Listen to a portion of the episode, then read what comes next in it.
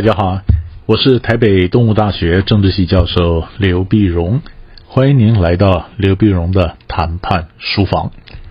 那从这集开始呢，我们开启了这个新的 podcast 新的博客。那么，呃，希望您能够从此进入研究谈判的殿堂，因为谈判真的是很有意思。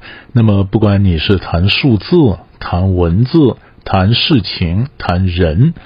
呃，很多场合，只要你有不同的意见，呃，你有你的想法想要达成，啊，你们有很多冲突，你可能都要需要经过谈判来达成你所想要的一个结果。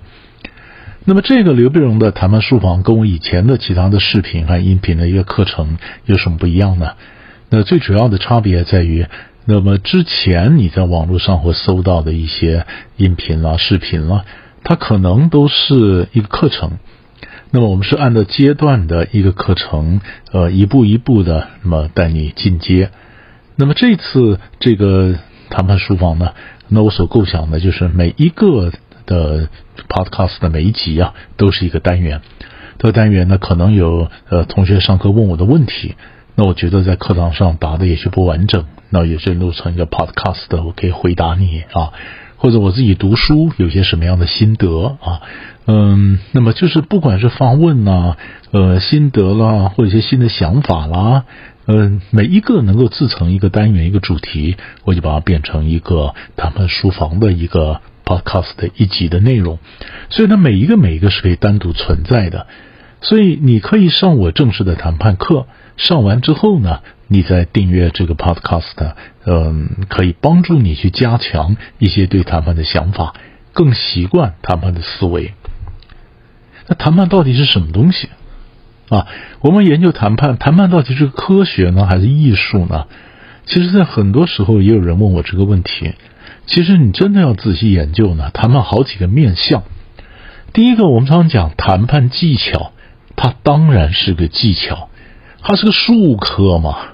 它是术科，也就是说，你把它当学问研究一大堆，嗯，这个学问啊，但是你不会用，没有用啊，是不是？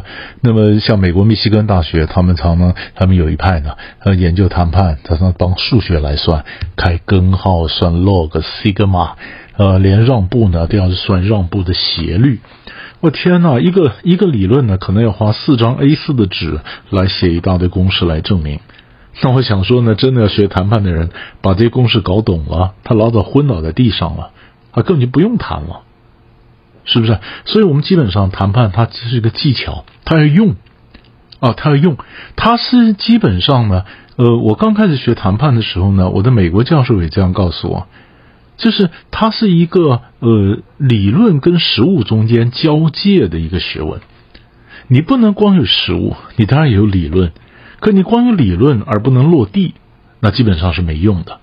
所以第一个呢，那是谈判的谈判，它是个技巧。第二个呢，它当然也是个科学，它是个科学。那它是个科学是什么讲法呢？那其实有很多谈判的理论，那是不跟呃跟文化背景什么没有关系，它就是那个理论，而是个硬道理。比如说，呃，我们在时间压力之下，人相对来讲会比较会让步。啊，时间压力之下呢，那么你如果说急着想要一个一个一个协议，你没有别的选择，你有别的没没有办法等，对不对？眼前东西必须马上要解决，就像你要去买东西，你要去买东西，你急着要用，就这家要卖，那你怎么办呢？啊，你就掏钱买啊，因为你还有更重要的事要做嘛。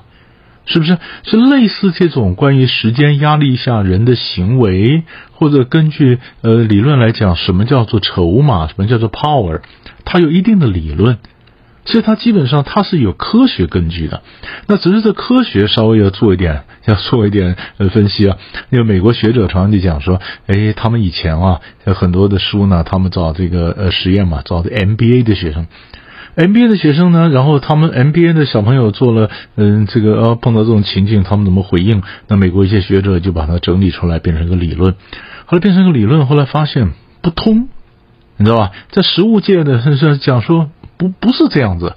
后来才有一些学者说，哦，你的样本找错了，你应该不是找 MBA，你要找 EMBA 的，你要找有经验的一些学一些一些同学呢，他们用经验来回答你问题，用做这个实验总结出来、提炼出来一些理论，这才比较可能接近现实。像我在 MBA 教课的时候呢，我常常就跟问学生问题，那学生常常讲了个问题，我说。你讲的哈，你的问题是有逻辑性，但是我跟你讲，实物上人家不会这样问，或者人家不会这样做啊。你根据逻辑好像这样，但实际上不会，它不会发生，不会发生。所以这就是为什么，呃，以前我跟一些美国学者在谈，他们也慢慢的能够体会，很多事情不是想的这样子。但是呢，他们慢慢的修正，他们找的做实验的一些样本也开始改变，但总是会抽炼出来一些科学的一些原理原则，而不会因为不同的人在谈判而有不同。所以常常有人讲说，哎，我们研究各国不同的谈判行为，那有一派就说不是，你看，就像不同各国的人他在打篮球，他也许战术战法不一样，可是篮球赛的规则是一样的。同样道理，心理上的一些素质、一些反应，或者谈判的一些理论的一些拆解，那这是有科学的，所以它的技巧，它是科学。第三个，它当然也是个艺术。艺术呢，我常讲艺术是什么呢？它就加入了一些时间的元素，比如说我这样做是快一点呢，慢一点呢，我一些 style，我一些风格啊，那我曾经呃，也许我让步让的很优雅。或者我被攻打在地上，打的一场非常狼狈，我怎么样的嗯，这个破局，但破局破的优雅，哎，这个就是艺术。这要不然的话，你说为什么有的人他弹的很漂亮啊，有的人就弹的嗯，好像很粗糙，或者很多人弹的是嗯，好像哎，他怎么怎么就是这样弹的朴质无闻呢？事实上，你可以弹的很有美感，所以它基本上它是个艺术。更重要的。它也是个思维方式。什么叫思维方式呢？解题，很多同学跟我讲说，跟我上过谈判课之后呢，他们现在看问题的想法就不太一样了。就比如说，我们没有学过谈判的时候，我们看问题，我们可能就说它是它是黑的、白的。可是咱们学过谈判的，你会发现它可能是灰的。你没学过谈判的人，你问我你是 yes or no，我告诉你 if。是不是？如果我们在 yes or no 或者黑和白中间，我还可以找到很多不同的解题的空间。所以它是一个，它是一个思维方式。我们不是完全要碰到人家对问题来问你同意不同意，你就陷在同意不同意的框架里面。不是啊，他可能慢慢的，你看问题比较希望能够看到各个问题中的相关。啊，那你看到你对张三没有筹码，学过谈判以后，你就会想，我对张三没有筹码，谁能影响张三呢？李四，那我对李四有没有筹码呢？你多长个心眼，然后你用筹码的运用，就不是直来直往，而是会间接的借力使力，那这个都是一个思维方式啊。然后最后呢，它也是个素养，素养。我们讲的谈判学多了，我们晓得，我们希望能够双赢，是不是？我们希望赢者不全赢，输者不全输。如果赢者全赢的话，那人家根本不跟我谈判了，是不是？我们怎么样留一条路给人家走？我们怎么样让他回得了家？那我们怎么样谈成了以后，还希望维持一个比较长远的关系？它是个素养啊。所以这样来讲的话呢，它是个技巧，它是个科学，它是个艺术，它是个思维方式，它也是个素养。所以它有五个大的面向来带我们去研究什么叫谈判。因为它是一个科学，所以我也常常上课时候跟同学讲说，我们常常讲说，我们作为一个中国人呢，中国人我们的东西呢，常常传统的一些东西可能没有完整的架构。西方的理论架构讲的比较清楚，所以我在讲谈判的时候呢，我通常都是西学为体，中学为用，就是它的骨架呢是西方的正统理论，长出来的血肉呢是东方的传统兵学。这是为什么？有时候我也教他《孙子兵法》的原因，因为你要晓得用中国人的战略思维。用这样的西方的理论骨架撑出来这样的血肉，然后站出一个人形，这就是东方遇见西方嘛，西学为体，中学为用。但是我还是希望说，那么跟同学那么上谈判课之后呢，我还是讲说，他是一个你上了谈判，你会发现我把你培养成一个东方的智者，Oriental wise person。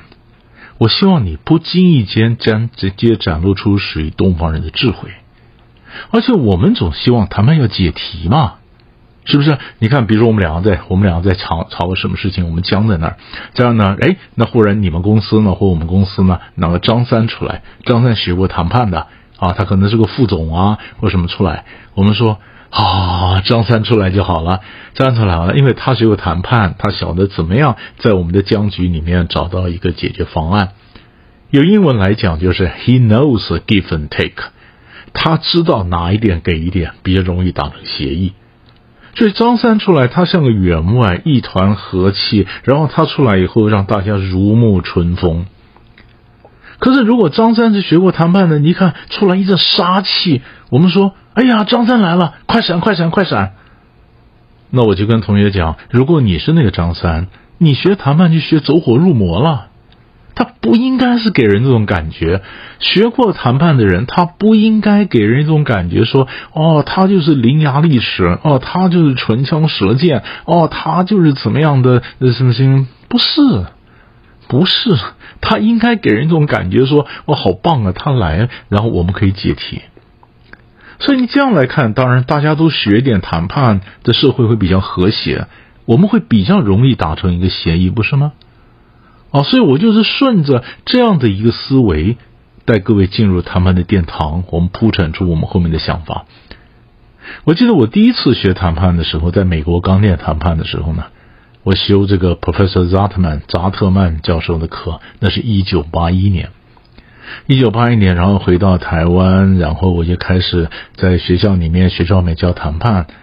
那么一转眼，三十几年教学的生涯过去，如果连学谈判的算起，一抬头，一九八一年一头钻的谈判，等我抬头再一看，二零二一年，四十年就这样咻一下就过去了。那什么样的学问让你有兴趣去钻研四十年呢？因为它里面就是我跟你讲说，它是有科学，它有艺术，对不对？它有素养，而且那么它是个思维方式，它有技巧，像万花筒一样，一旦进去以后，哇，你看到各种不同的变化。我研究他们四十年，现在还要看到很多的 case 会让我拍案叫绝，很多的 case 我也觉得哇，没学过哇，他居然会这样解题的，好棒啊！你其实也在挑战你的智慧。你也在想这题该怎么解？你这样来看的话，那你一个礼拜两次带你进入到我刘碧荣的谈判书房，那我也希望带各位可以有一点你的想法和思维的碰撞，你看看学会怎么去解题。要做个好的谈判者，必须先热爱谈判。你要能够解题，你必须先爱解题的这些艺术。我也不见得都能帮你解到题目，但是会给你一个方向。